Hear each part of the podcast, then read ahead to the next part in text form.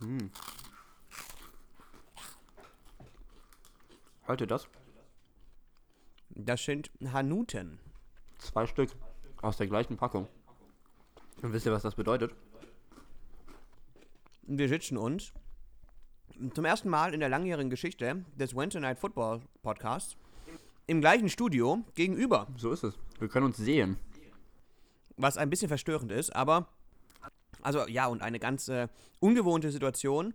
Das heißt, sollte irgendwie die Folge ein bisschen holprig werden, sollte es so klingen, als würde zwischendrin ein großer Streit weggeschnitten werden, dann ist das möglicherweise so. Mhm. Und sollte es immer so klingen, als hätten wir Echos, dann liegt das nicht daran, dass wir diese Woche sehr viel predicted haben und deshalb Heiligenstatus erreicht haben. Oder sehr viel richtig predicted. Es liegt dann daran, dass es tatsächlich Echos sind, weil wir so nah beieinander sitzen. Das dürfte aber eigentlich nicht passieren, weil ich bin richtig beeindruckt von Philipp. Der hat nämlich gerade mit Hilfe eines, eines Schneidbrettes aus der Küche sein Studio aufgebaut. Es ist wirklich, also es ist hochprofessionell hier. Man darf Hanuten essen, Hanutae essen im Studio. Man darf äh, mit Küchenbrettchen hier das Setup gestalten. Es ist wirklich, also im Prinzip, wir sind schon auf Deutschlandfunk-Level. Wir sind auf Deut Deutschlandfunk-Level. Und bevor wir mit der Sendung anfangen, gibt es jetzt auf Deutschlandfunk die neue Single von der Jazzlegende Charles Mirren. Viel Spaß. Hier kommt Wednesday Night Football, der gesündeste Podcast für echte Fans der NFL. Knackige Überblicke, frische News und gehaltvolle Diskussionen stehen auf dem Menü. Präsentiert von euren Küchenchefs Philipp und David. Hallo und herzlich willkommen zu einer neuen großartigen Folge Wednesday Night Football, eurer gesündesten Dosis NFL für die Woche. Und die heutige Sendung, darüber freue ich mich besonders, ist präsentiert von Marcus Williams Incorporated, Nummer 43 der New Orleans Saints.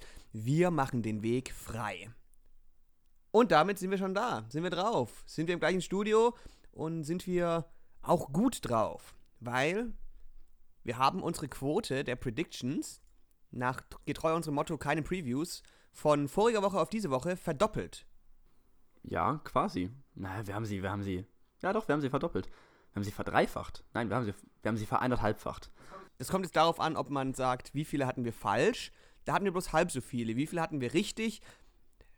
Da haben wir uns mit unverbindlichen ja. Aussagen ein bisschen rumgelabert. Wir haben uns ja geweigert, das äh, Saints-Vikings-Spiel ordentlich zu predikten. Ähm, aber auch damit hatten wir eigentlich recht, weil letztendlich ist ja ein, ich kann nicht sagen, wer gewinnt, auch genau das, was passiert ist. Man konnte auch nicht sagen, wer gewinnt und am Ende bedarf es einem Wunder. Ich habe während des Spiels sehr oft gesagt, wer gewinnt. In den letzten drei Minuten ungefähr zehnmal meine, Namen, meine Meinung gewechselt.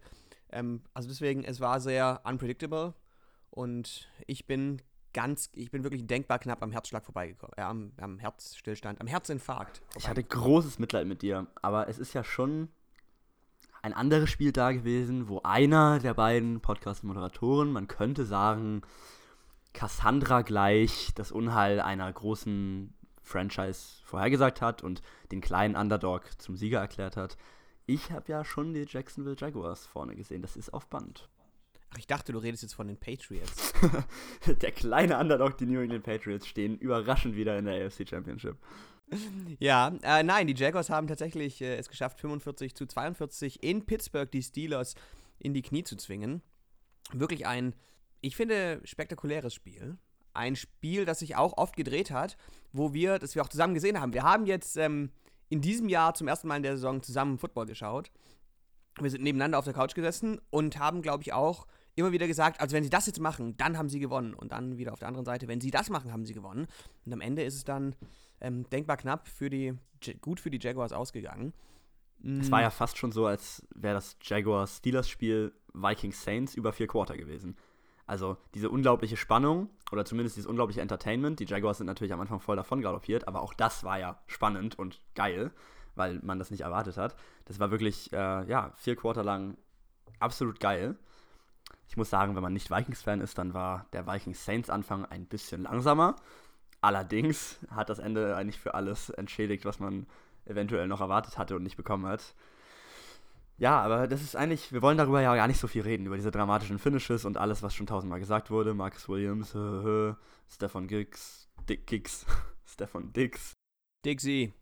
Ja, und Ben Roethlisberger war krass, aber hat verloren. Und ja, die schlimmste Headline, die ich eigentlich gelesen habe, war Black Bortles carries Jacksonville Jaguars to Championship Game. Was ein bisschen dumm ist. Also er hat schon seinen, den, seinen Teil der Arbeit gemacht, hatte seinen Workload gecarried, hat auch gut gespielt, stellenweise. Ähm, wir waren, glaube ich, beide sehr überrascht, wie gut er zwischendrin war, wie gut er den Überblick behalten hat und dann quasi unter Druck auch noch erstaunlich gute Entscheidungen getroffen hat und auch Pässe angebracht hat, die wir beide tot gesehen haben. Ähm, aber es war am Ende vom Tag wirklich eine Teamleistung, die die Jaguars über die Steelers gebracht hat. Das lag ähm, natürlich äh, am, am, starken Run-Game, es lag an Blake Bortles natürlich, es lag an einem echt witzigen Touchdown auf, auf, den, auf den Fullback war der, gell? Äh, und dann lag es natürlich auch an der Jaguars Defense. Und das, ähm, ich habe mir das gerade eben nochmal angeschaut, bin nochmal in die Analyse gegangen, während Philipp sich hier im Bad die Zähne geflosst hat. Und äh, ja, ich will dich nicht sehen beim Podcasten. Der, also. Wird alles weggeschnitten, die, keine Angst.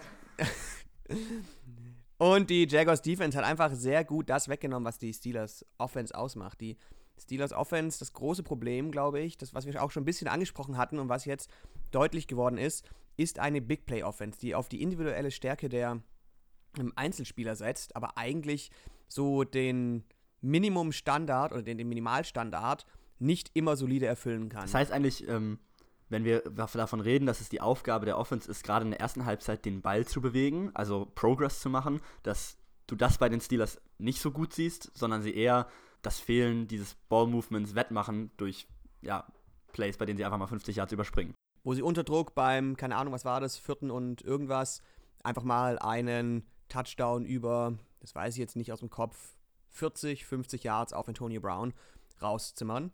Ähm, was halt, was gut ist und was ein nice to have ist, aber der Standard halt dann einen Fourth and One verwandeln zu können oder einen Third and One oder einen Third and Two oder so, der ist halt eher wackelig und da sind die Jaguars gut draufgegangen. Sie haben einfach ähm, eine unglaublich schnelle Second, äh, also eine unglaublich starke Secondary, die hast du ja schon letzte Woche angesprochen. Damit hattest du 100% recht. Das war so geil.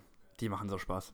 Dann haben sie sehr schnelle Linebacker und haben einen geilen Pass Rush. Und auch, und das alles hat ja zu wirklich großen Big Plays in der Defense geführt bei den Jaguars.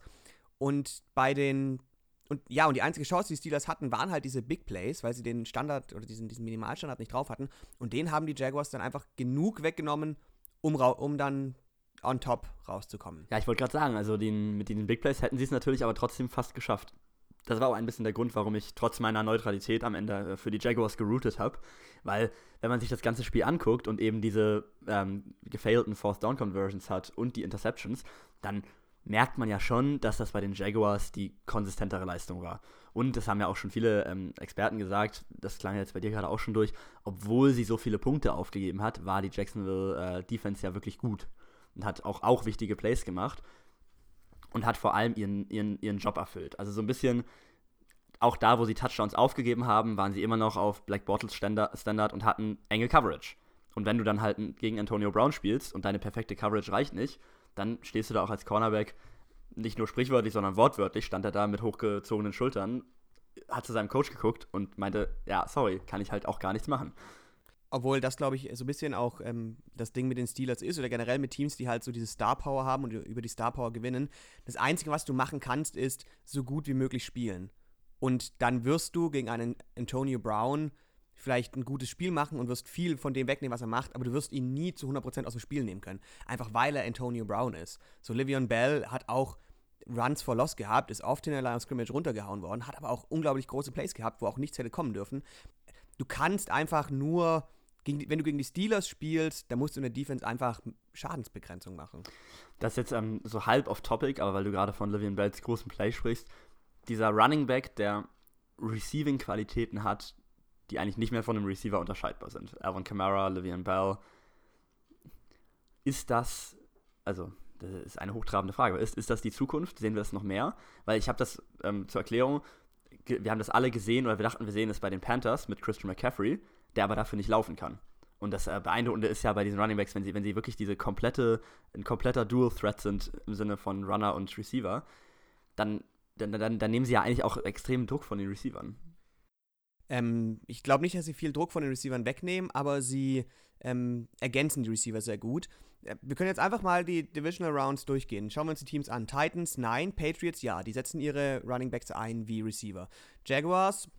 Ja, jetzt gerade im letzten Spiel mit. Genau, so ein bisschen. Steelers, natürlich, mit Livian Bell. Falcons. Ja, definitiv. Ja. Eagles, ähm, auch so ein bisschen eher nicht so richtig. LeGarrette Blunt kann keinen Ball fangen. Corey Clement, dieser dritte oder vierte Running Back, den sie in der, den, den, der war jetzt, ist jetzt auch kein Postseason-Spieler. Also da haben sie in der Regular Season viel eingesetzt, aber. Und dann das letzte Spiel, Saints ja und Vikings, ähm, vor allem mit Jarek McKinnon. Und mittlerweile haben sie sogar Latavius Murray beigebracht, einen Ball zu fangen. Also ja, ähm, das waren jetzt, glaube ich, drei von acht Teams in der Divisional Round.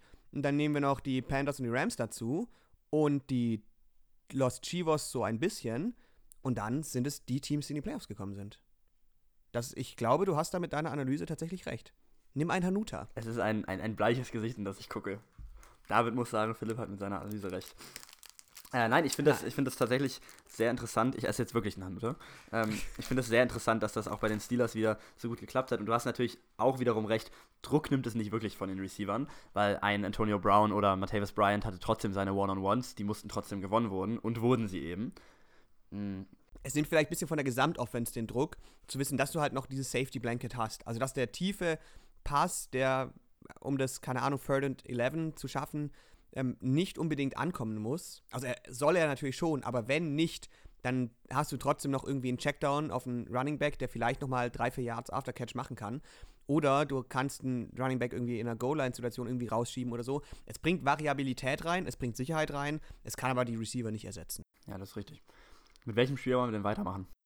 Ähm, ich bin gerade so warm gelaufen als der AFC-Spezialist in dieser Woche. Wir können auch kurz über Patriots Titans reden. Da muss man auch nicht so viel sagen. Das war nämlich ein ganz anderes Spiel. Auch von der, sowohl vom Verlauf als auch von der, ich sag mal, den, den, das Spiel überspannenden strategischen Storylines. Keine Ahnung.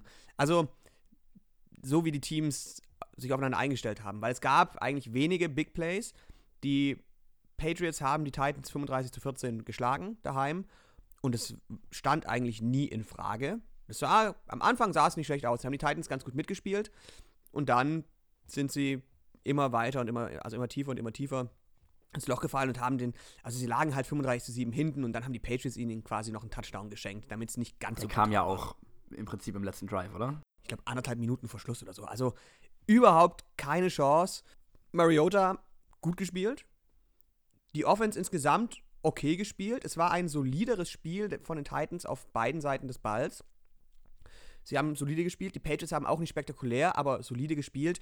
Die Sache ist halt einfach, wenn die Patriots solide spielen und die Titans solide spielen, dann sind die Patriots trotzdem noch ungefähr fünfmal besser als die Titans. Man, man hätte im Prinzip von den Titans ja eine noch einmal bessere, aber eine ähnliche Leistung gebraucht wie gegen die Chiefs, in der sie über sich hinauswachsen und in der auch ein Marcus Mariota über sich hinauswächst und unglaubliche Dinge macht. Und also das, und das, das kann ja gegen die Patriots Defense funktionieren. Die hat sich zwar gefangen, aber gerade auch am Anfang sah es ja noch okay aus für die Titans. Wenn man da in, in, einen, in einen Roll kommt, also sich warm spielt, kann das durchaus gehen, aber ja, wie du sagst, also nimm, nimm, nimm die beiden Teams auf ihrem normalen Niveau und Was so ein bisschen, glaube ich, die Story der AFC ist, es gibt einfach Teams, die by Default einfach besser sind als andere Teams.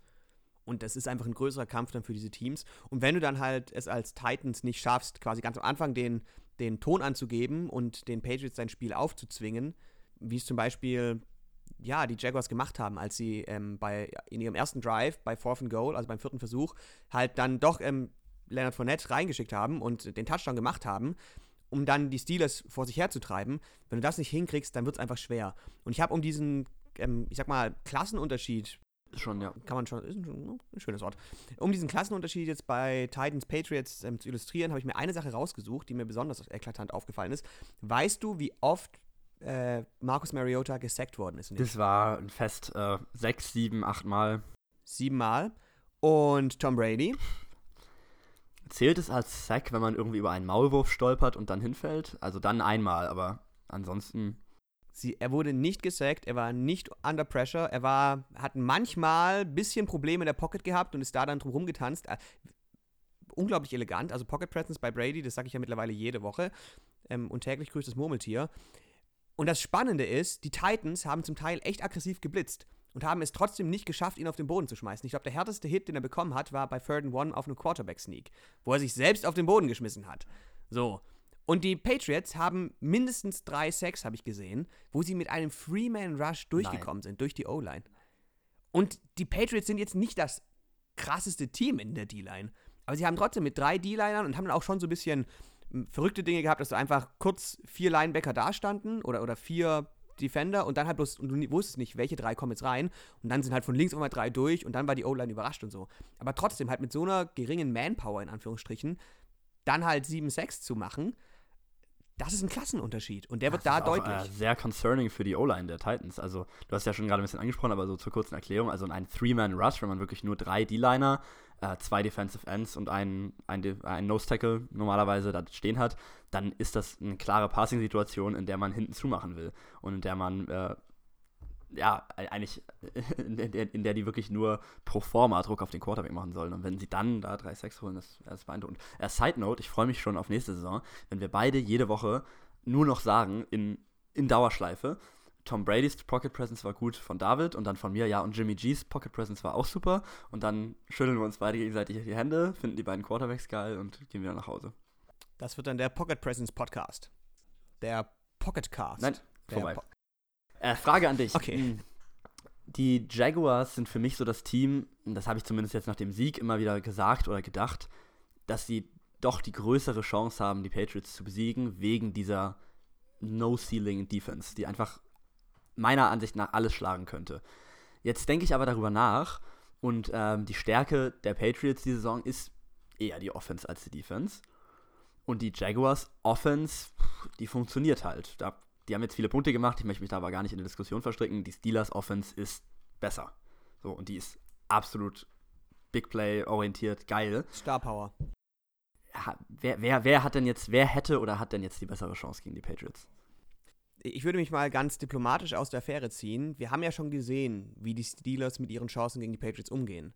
Und es war so ein bisschen äh, in dem Spiel gegen die Patriots sind sie, glaube ich, über ähnliche Dinge gestolpert wie in dem Spiel gegen die Jaguars. Dass sie halt einfach dass dieser Standard oder dieser, ja, das normale Play in Anführungsstrichen fehlt, dass sie Big Plays raushauen können, aber dass sie halt ähm, in engen Situationen unter Druck die, die, die Feinheiten einfach nicht so nicht so stimmen, nicht so War fein Regular Season sind. Woche 15 in Pittsburgh, ne? Genau.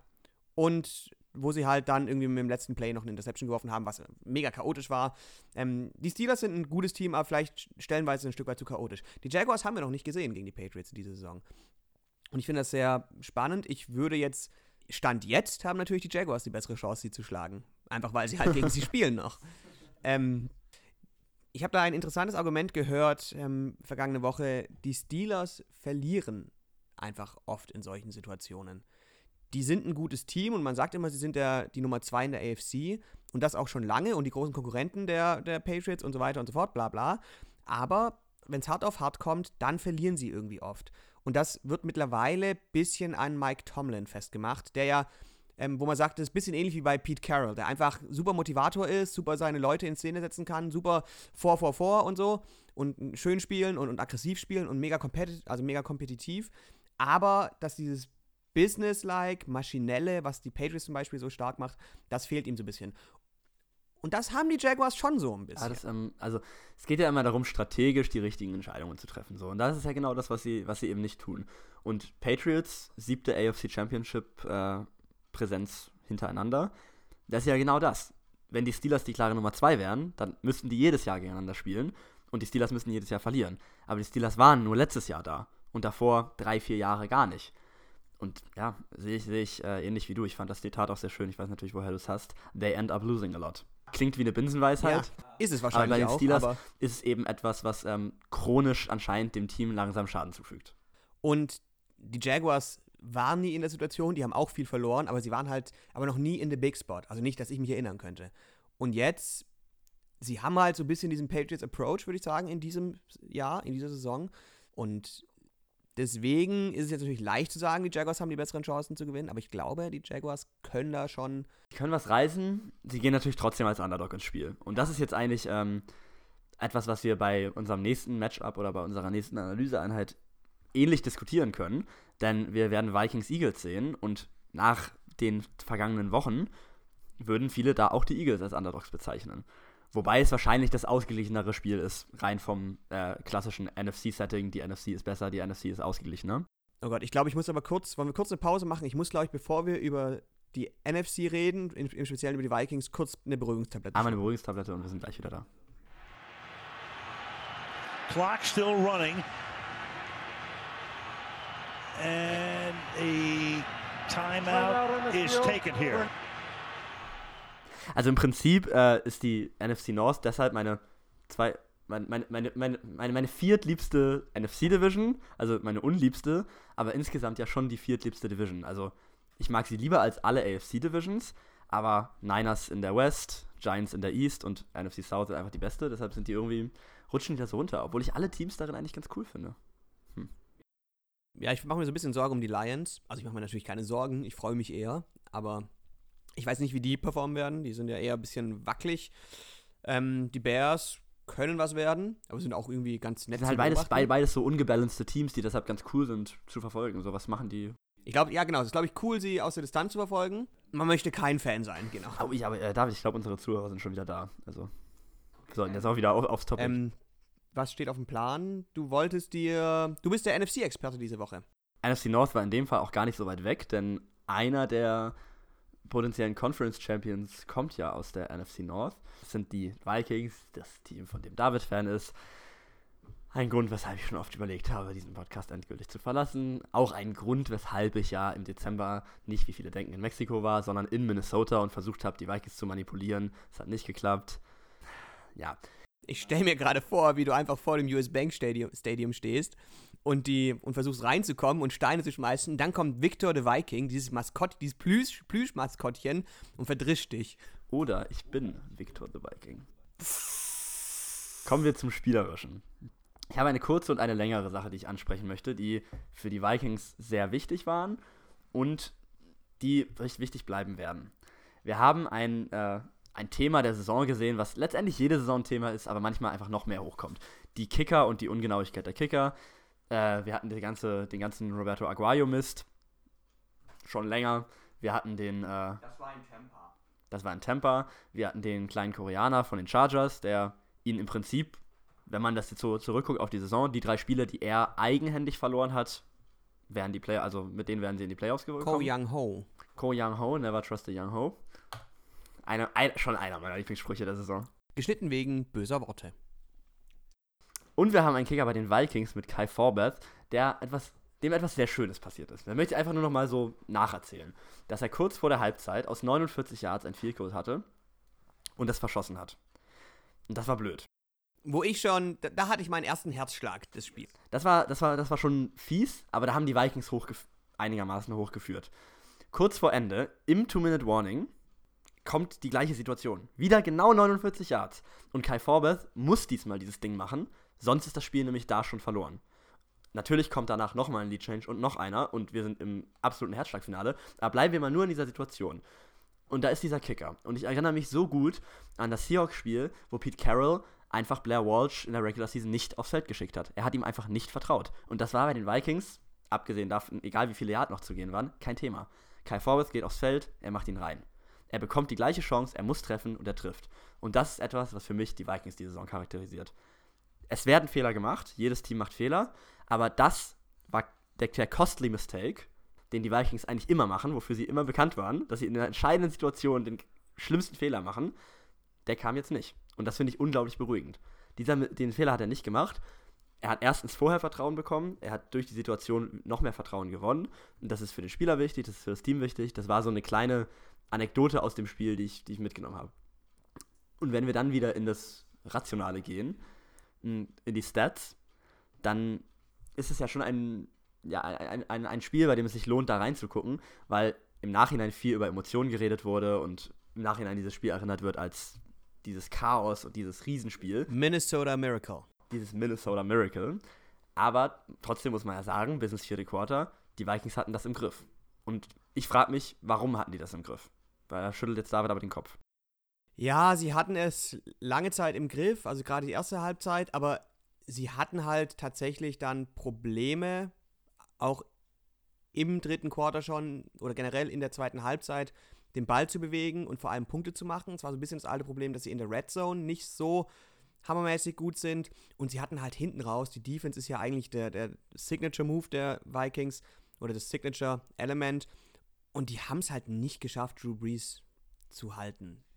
Also schon, schon auch ins dritte Quarter rein noch, aber es haben echt abgebaut, haben stark abgebaut. Das ist eigentlich ganz interessant, weil das zumindest in den entscheidenden Drives, die den Saints auch das Spiel hätten geben können, der Fall war. Aber wenn ich mir jetzt die Vikings anschaue und mir ihre Chancen anschaue, dann interessiert mich natürlich, was haben sie gemacht, als der Plan noch funktioniert hat und warum waren sie so gut über fast, dann sagen wir fast drei Quarter. Und ähm, ich möchte mich schon natürlich wie jeder auf die Defense konzentrieren. Und Breeze haben sie interessanterweise ja im Spielfluss am Ende nicht mehr aufhalten können, aber sie haben Breeze eine seiner ja, eine, eine seiner früher wichtigsten Eigenschaften komplett genommen. Und es war vielleicht das letzte Spiel, in dem man, äh, oder es war vielleicht das Spiel, was man erinnern wird als dieser Turning Point. Breeze wirft jetzt keine langen Bälle mehr. Das war etwas, was man über die Saison angefangen hat zu analysieren, dass er Arm Strength verloren hat. Und er hatte einen extremen Underthrow in diesem Spiel, der zu einer Interception geworden ist. Und das Ganze ist so krass, dass Drew Brees in den ersten drei Quartern keinen Pass über 15 Yard completed hat. Was? Drei Quarter lang. Keinen. Hat er welche er hat, versucht? Er hat, welche versucht. Gesehen? Und jetzt kommen wir, ähm, geht es dann weiter. Seine einzigen beiden Completions, nicht mit mehr als 15 Yards, sondern mit genau 15 Yards, waren die beiden Touchdowns im vierten Quarter. Das waren genau 15 mhm. Yards. Das war das längste, was er completed hat im ganzen Spiel. Okay, hätte auch nicht länger werfen können. Richtig. Aber ansonsten hat er bei ähm, 14 oder mehr Yards drei Incompletions und eine Interception. Das heißt, er hat es überhaupt auch nur viermal sonst versucht. Was man nehmen kann, wie man will. Er muss ja nicht lange werfen. Aber wenn man von einem normalen Quarterback ausgeht, der muss es gar nicht so gut können, dann haben wir ja da einen guten Vergleich, nämlich der, gegen den er gespielt hat, Case Keenum. Der war jetzt nicht perfekt, der hat vier von zehn gehabt, aber er hat zehnmal versucht, zehn diepe pa äh, Pässe. Und Drew Brees hat damit gar nicht erst angefangen. Also sein, sein weitester Versuch war, ähm, waren, glaube ich, 21 Yards. Er hat einfach nicht besonders weit geworfen. Das war nämlich die Interception. Die wäre natürlich weitergegangen. Aber das ist etwas, ähm, was die Vikings komplett aus dem Spiel Und da hat er es versucht und da hat man gesehen, dass er es nicht kann und das hat halt dann zu einer Interception geführt. Also er sollte schon in der Lage sein, es zumindest zu versuchen, ohne dass seinem Team so großen Schaden zufügt. Ja. Und ich würde da ähm, die eine Seite natürlich aufmachen, dass Breeze vielleicht nicht mehr so weit werfen kann, aber ich bin mir ziemlich sicher, dass er noch über 20 Yards werfen kann. Das war einfach auch kein guter Wurf. So, das wird er schon noch können. Mhm. Ich würde es dann eher an den Vikings anrechnen, dass sie als Defense, als Secondary erstens so gut gecovert haben und zweitens als Secondary einem Quarterback wie Drew Brees genug Angst machen, dass er es nicht versucht. Und das war, fand ich wirklich, äh, wirklich stark.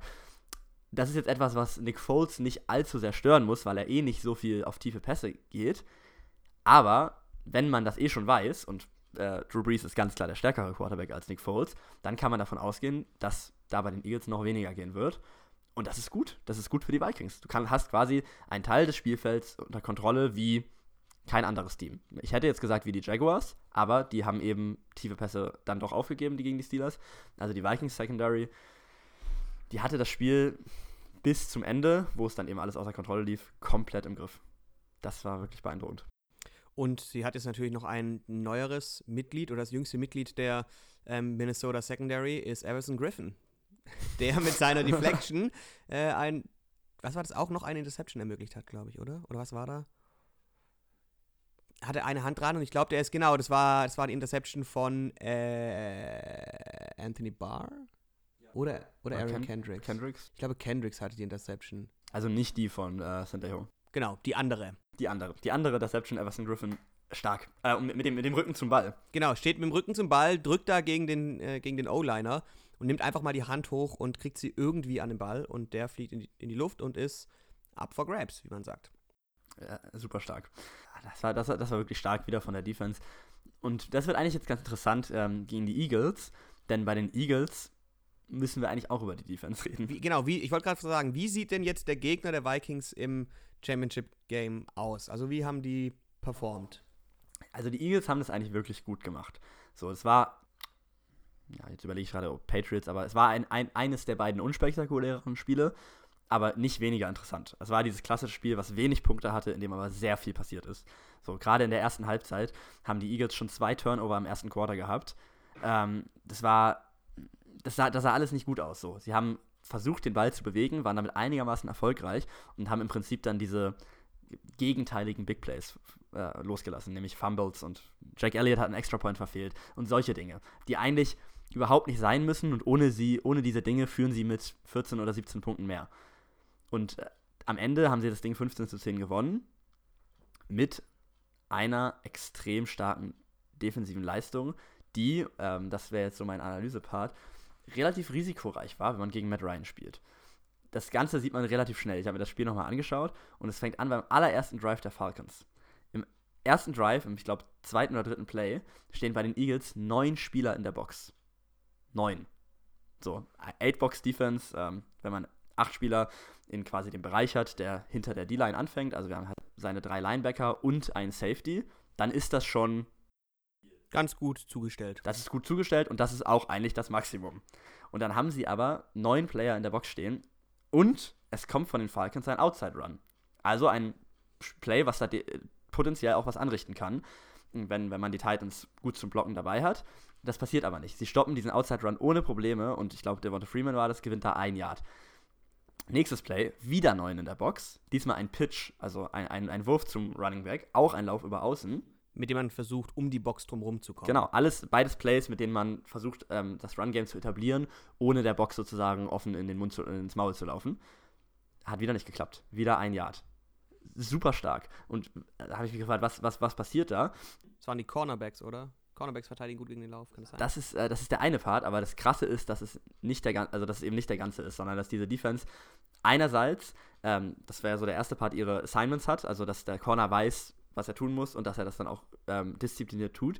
Sie sind aber auch unglaublich flexibel. Bei diesem zweiten Lauf, diesem Pitch, ist es dann nämlich so, dass Fletcher Cox am Ende das Play macht. Er macht nicht, den, er macht, er macht nicht das Tackle, aber er verlangsamt den, den, den Läufer, indem er nämlich aus seinem Engagement mit dem O-Liner einfach rausbricht, was echt nicht so einfach ist, sich umdreht, äh, die Hand zwischen hat und dann konnte der Safety rankommen und das, und das Tackle machen. Was einfach, die, also die, die, diese Defense funktioniert als Ganzes so gut und gerade in der Laufverteidigung so homogen, also die verteidigen den Lauf wirklich als ein Team. Das war fantastisch. Und das äh, finde ich deshalb risikoreich, weil ja die Falcons jetzt kein rein run-basiertes Team sind. Es hat aber geklappt. Und das ähm, finde ich durchaus ein, ähm, etwas Wichtiges. Die Lösung eigentlich für das gegnerische Team würde in tiefen Pässen liegen. Weil wenn man mit acht oder neun Leuten in der Box steht, dann muss man eigentlich nur mehr als zwölf Yards werfen und dann ist man dahinter. Wenn man allerdings so einen guten Pass Rush hat wie die Eagles, dann traut man sich auch nicht unbedingt als gegnerisches Team diese tiefen Pässe zu machen, weil der Quarterback für die länger braucht. Alles ganz interessant, finde ich, bei den Eagles. Was, was, was, was würdest du jetzt sagen, wie da die Vikings als Gegner zu stehen, wenn du, wenn du, wenn du so dir die äh, Eagles Defense anschaust? Was mir wirklich Sorgen macht, ist, dass man jetzt an dem Spiel gesehen hat, was du beschrieben hast, und was ja grundsätzlich auch so eine Binsenweisheit ist, Football wird auf der Line of Scrimmage gewonnen, wird gespielt und gewonnen. Und das schlimmste oder schwerste Matchup, also wahrscheinlich an diesem ganzen ähm, Playoff-Tag, wird sein, die D-Line der Eagles, die wir Woche für Woche hier hypen, gegen die etwas angeschlagene, okay spielende, aber halt nicht überragend gute O-Line der Vikings. Und ich glaube, die können in der Mitte, können die richtig viel Schaden anrichten. Und wenn sie dann die Box zumachen, die Vikings werden Probleme haben, durch die Mitte zu laufen. Sie werden irgendwie um die Box, um die D-Line der Eagles rumspielen müssen. Und dann kommt das, was du gesagt hast. Das können die Vikings schon, aber du kannst halt auch nicht so richtig drum spielen. Ich glaube, in der Defense sieht es gut aus für die Vikings. Ich glaube, die Vikings schaffen es, die Eagles, ich sag mal so, bei, bei zwei, drei Scores zu halten. Die Frage ist, können sie selber mehr Punkte machen, um über, diese zwei, drei Scores zu kommen? Ähm, ich würde sagen, dass Pat Shermer, der ja viel mit irgendwie, mit so Formationen, was er zum Beispiel gerade dieses letzte Play in der letzten Runde ganz gut illustriert hat. Er schafft es quasi, indem er alle Receiver auf eine Seite stellt oder die eng zusammenstellt mit irgendwelchen Bunch Formations oder so und dann mit, mit Crossing Routes oder mit irgendwelchen Rub-Konzepten, wo der, wo, womit, womit, du Man-Coverage kaputt machst, ähm, sehr früh schon die Passverteidigung zu schlagen. Ähm, und wenn sie es schaffen, das zu etablieren, dann könnten die Vikings es schaffen, an der Defense vorbeizuspielen. Also so ein bisschen nicht die Defense zu schlagen, aber an ihr vorbei. Das war auch so ein bisschen, ähm, also ich habe mir den gleichen Gedanken dann auch gemacht und was das jetzt eigentlich ganz gut ergänzt, weil auf das Scheme der Vikings bin, will ich gar nicht so sehr eingehen, das hast du jetzt schon ziemlich gut äh, als Erklärung genommen. Was dem dann wirklich in die Hände spielt, ist, man muss überlegen, ab 12 Yards bist du, bist du hinter der Box. Und die Secondary der Eagles ist in der Defense die Schwäche. Ähm, dann brauchst, bräuchtest du natürlich einen Quarterback, der entweder super genial weit werfen kann und Aaron Rodgers like dauernd 50 Yard Pässe ablässt, oder einen, der es richtig gut zwischen 10 und 20 Yards werfen kann. Und wie es der Zufall will, habe ich als äh, Statmeister einen wirklich beeindruckenden äh, Stat dazu gefunden oder berechnet. Du hast den Stat selber berechnet? Ja, ich musste einen Durchschnitt ausrechnen. Ich wusste, wie das geht. Habe drei Zahlen addiert und die dann durch drei geteilt. Wusstest du, welche drei Zahlen du nehmen musst? Ja, ich habe auch die richtigen drei Zahlen genommen. Also, Case Keenum hat über die Saison gesehen, glaube ich, ein Quarterback-Rating von 86 oder 89 insgesamt. Also gut, solide, nicht das Beste. Er macht ja nicht die meisten Yards, er macht auch nicht die meisten Touchdowns. So. Case Keenum hat zwischen 10 und 20 Yards in diesem, in diesem Teil seines Passings ein Quarterback-Rating von 118,1. Der League Average zwischen 10 und 20 Yards liegt bei 86. Also der ist da wirklich meilenweit besser als der League Average. Und das ist im Prinzip ja die Schlüsselzone, weil du musst ja keine riesen Big Plays machen. Du musst die Box schlagen und die Vikings haben, wie es dann der nächste Zufall will, extrem wendige und schnelle Receiver, die dann auf jeden Fall immer noch mal 5 Yards extra laufen können. Und dann haben sie das Matchup in der Secondary, wo sie gerade gegen die Safeties gewinnen können, oder fast jedes Duell gewinnen können als Receiver. Da könnte so ein bisschen der, der Schlüssel liegen, wenn sie es soweit schaffen. Also, wie du sagst, wenn die äh, Verteidigung schnell genug geschlagen wird von den Routenläufern, dann muss Case Keenum da den Ball auch nur noch schnell hinbringen, dann kann der Pass Rush auch nicht so viel. Die andere, der andere Teil davon, den ich den Vikings aber auch noch mitgeben würde, wäre, dass sie trotzdem auf jeden Fall den Lauf etablieren müssen, weil sie dann eben mit Run-Pass-Options kommen können. Und das ist ähm, ein. Das wird sehr schwer. Das wird sehr schwer, aber das ist ein.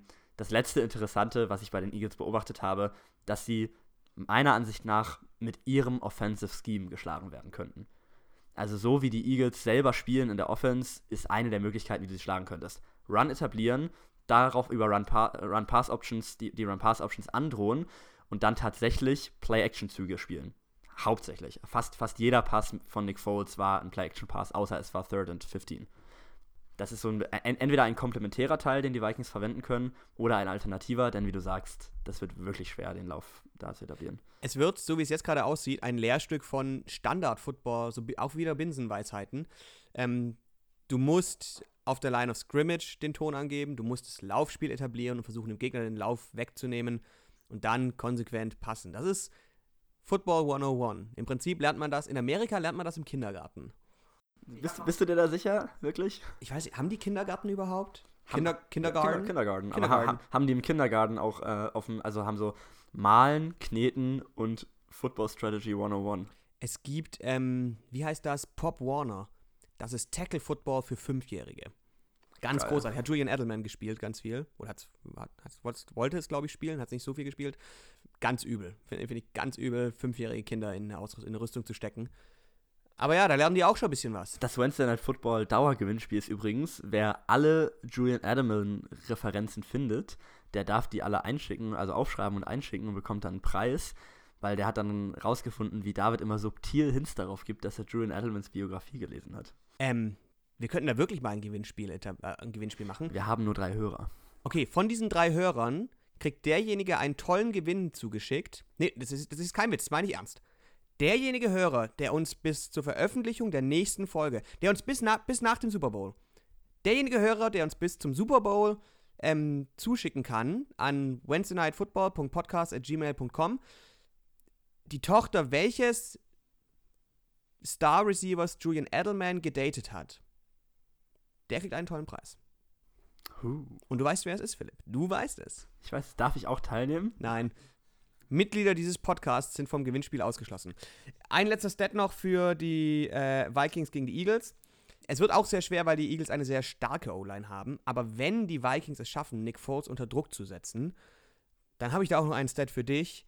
Weißt du, was sein Passer-Rating unter Druck ist? Äh, schlecht. Nee, es ist schlechter. 23,8.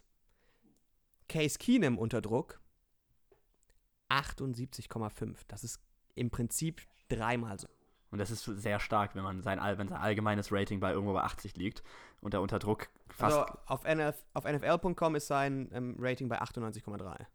Habe ich mich da irgendwie verlesen. Aber es, Es gibt auch ungefähr zehn Arten, das zu berechnen. Es gibt auch irgendwie Adjusted Completion Rates und so. Kommt drauf an, wahrscheinlich warst du bei Pro Football Focus oder, oder Ich glaube, ich war da unterwegs, Ähm, ja, das, das wird, äh, ich, ich, es wird wirklich, wie du sagst, so ein bisschen ein, ein Football-Lehrspiel. Oder zumindest hoffe ich, dass das wird. Es kann natürlich da viel von der Spannung vielleicht auch verloren gehen. Aber wenn man so ein richtiger Football-Fan ist, wie alle unsere Hörer und wir, dann hat man, glaube ich, daran Spaß. Ich glaube, man muss schon ein sehr großer Football-Fan sein, um sich unser Gelaber über eine Stunde anzuhören. Ne? Finde ich auch.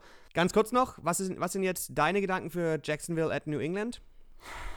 Ich will, ich, ich, ich, ich, es ist kein realistischer Tipp. Ich will, dass es passiert. Ich möchte nicht nochmal einen Super Bowl mit den Patriots haben. Ich möchte was anderes sehen. Ich möchte was Neues sehen. Was historisch Einmaliges. Ich will Jacksonville Vikings. Als der Super Bowl, Jaguars, Vikings, Vikings gewinnen. Soll ich dir sagen, was historisch einmalig ist? Die Dynastie der Patriots, die ist historisch einmalig. Geschnitten wegen Patriots-Gelaber.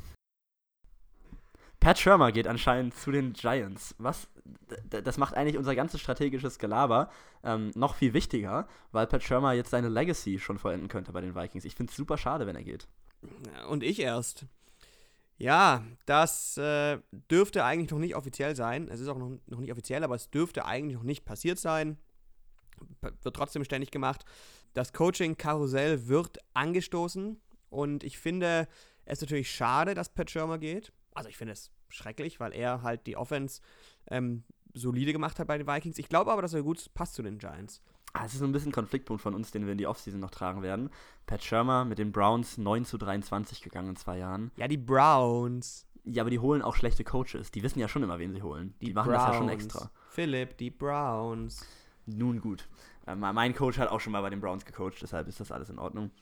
Es könnte natürlich auch einfach sein, dass es nicht jeder Coordinator, also nicht jeder Offensive oder Defensive Coordinator eignet sich zum Head Coach, weil es einfach, was viele oft übersehen oder, oder über, übergehen, es ist zwar in der Hierarchie weiter oben, auf der gleichen Hierarchieleiter, aber es ist ein grundlegend anderer Job. Und deswegen eignet sich nicht jeder Coordinator zum Coach. Und auch nicht jeder Coach zum Coordinator übrigens. Ne- Nehmen wir, wir haben eben über Mike Tomlin gesprochen. Der ist ein Coach. Super Genau. Coach, der braucht auch gute Koordinator. So. Und ähm, meine Hoffnung wäre irgendwie, dass Pat Shermer jetzt zwei Saisons bei den Giants spielt, dann merkt, oh, da habe ich keine Lust drauf, natürlich trotzdem erfolgreich ist und so, das gönne ich ihm. Aber dass irgendwann sagt so, ach nö, Minnesota war schon schön, ich vermisse Case Keenum. Es könnte sein, dass er, vielleicht nimmt er Case Keenum mit nach New York. Jetzt wird es interessant. Das ist natürlich, das habe ich noch nie, das mache ich jetzt ernst, da habe ich noch nicht drüber nachgedacht. Das wäre natürlich, also das Quarterback-Karussell bei den Vikings ist natürlich so oder so, desto mehr ein absolut spannendes Thema, weil sie drei potenzielle Starter haben, die vom hö höchsten theoretischen Leistungsniveau und der Verletzungsanfälligkeit genau umgekehrt gestapelt sind. Ich weiß nicht, wie sehr dieser Satz gerade Sinn ergeben hat.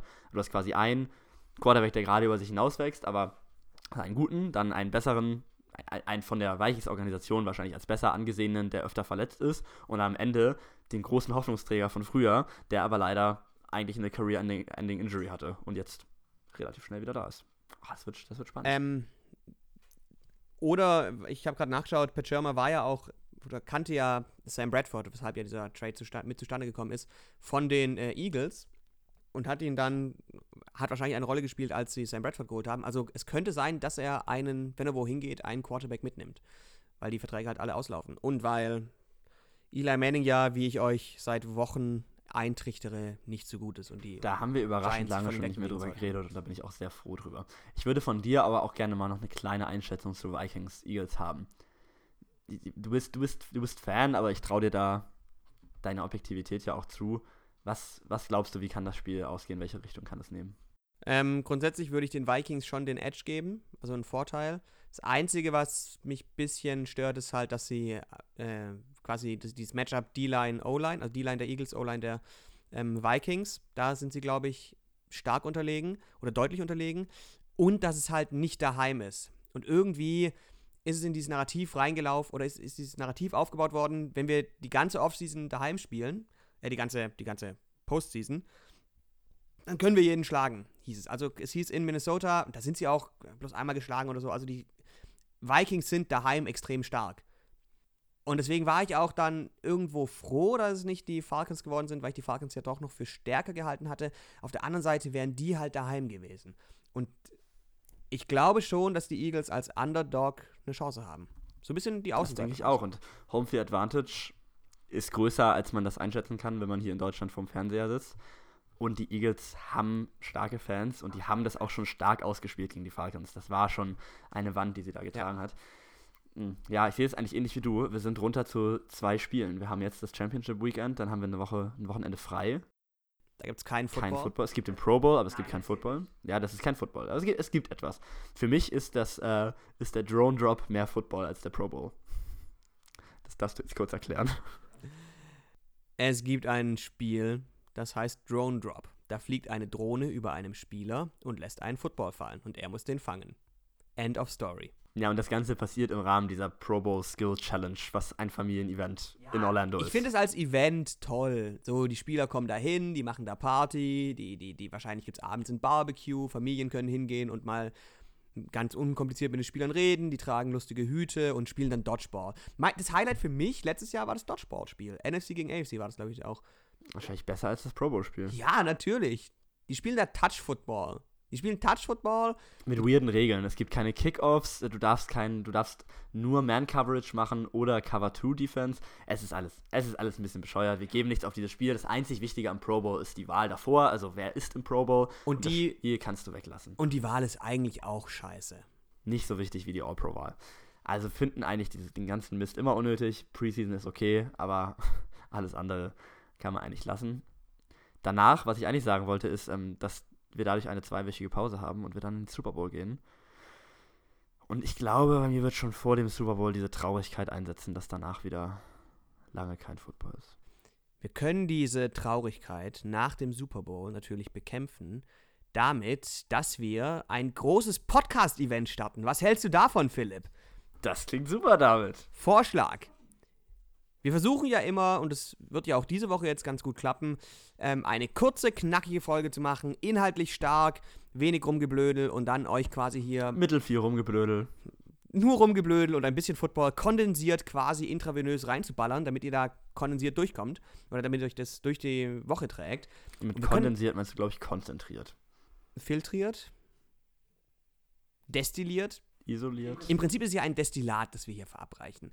Und wir könnten ja anstelle eines Destillats, das wir euch verabreichen, einfach mal in einer dreistündigen eskalativen Folge und das Destillat zuführen, damit meine ich Alkohol, und einfach mal drauf losreden und die ganze Saison Revue passieren lassen. Also den ganzen Mist, den wir uns sonst eigentlich entziehen. Nämlich, was sind unsere Top 5 Plays und Spieler, wer war am coolsten, was halten wir von den Outfits, welche Storylines natürlich, welche Storylines wollen wir nochmal ganz lange besprechen. Wen, wen mögen wir weniger, Colts oder Bears? Äh, Colts oder Browns? Ja, Colts oder Bears, Browns. Ja, also äh, meine Storyline überhaupt. Am Anfang der Saison waren ja die Bears die neuen Browns. Jetzt, als hätte der Footballgott da irgendwie seine Finger im Spiel, sind die Browns wieder die Browns. Crazy.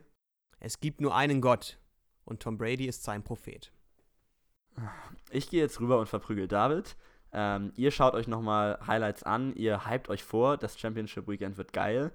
Ich, es kann kaum so geil werden wie das Divisional Weekend, aber ähm, ja, wir, wir, wir gehen Wie geil ist es, dass Nein, du, jetzt, du, redest jetzt nicht weiter über Tom Brady. Ach so, Case Keenum. Wie geil ist es, dass Case Keenum jetzt gegen Nick Foles spielt? Das ist schon eine coole Storyline. Und allgemein redet man ja schon vom jetzt noch bestehenden Playoff-Picture immer die drei Teams und die Patriots.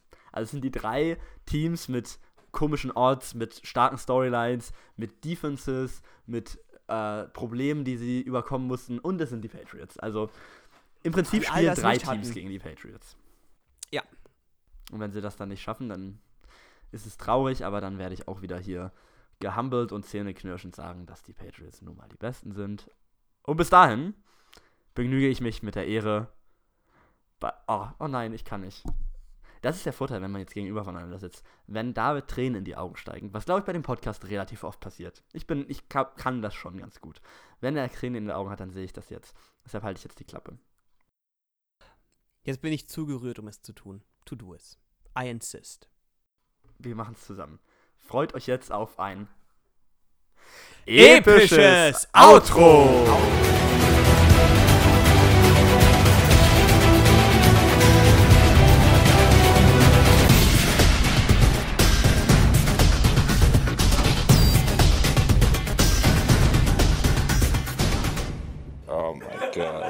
I literally, I'm not joking to you, I have no idea what I was doing.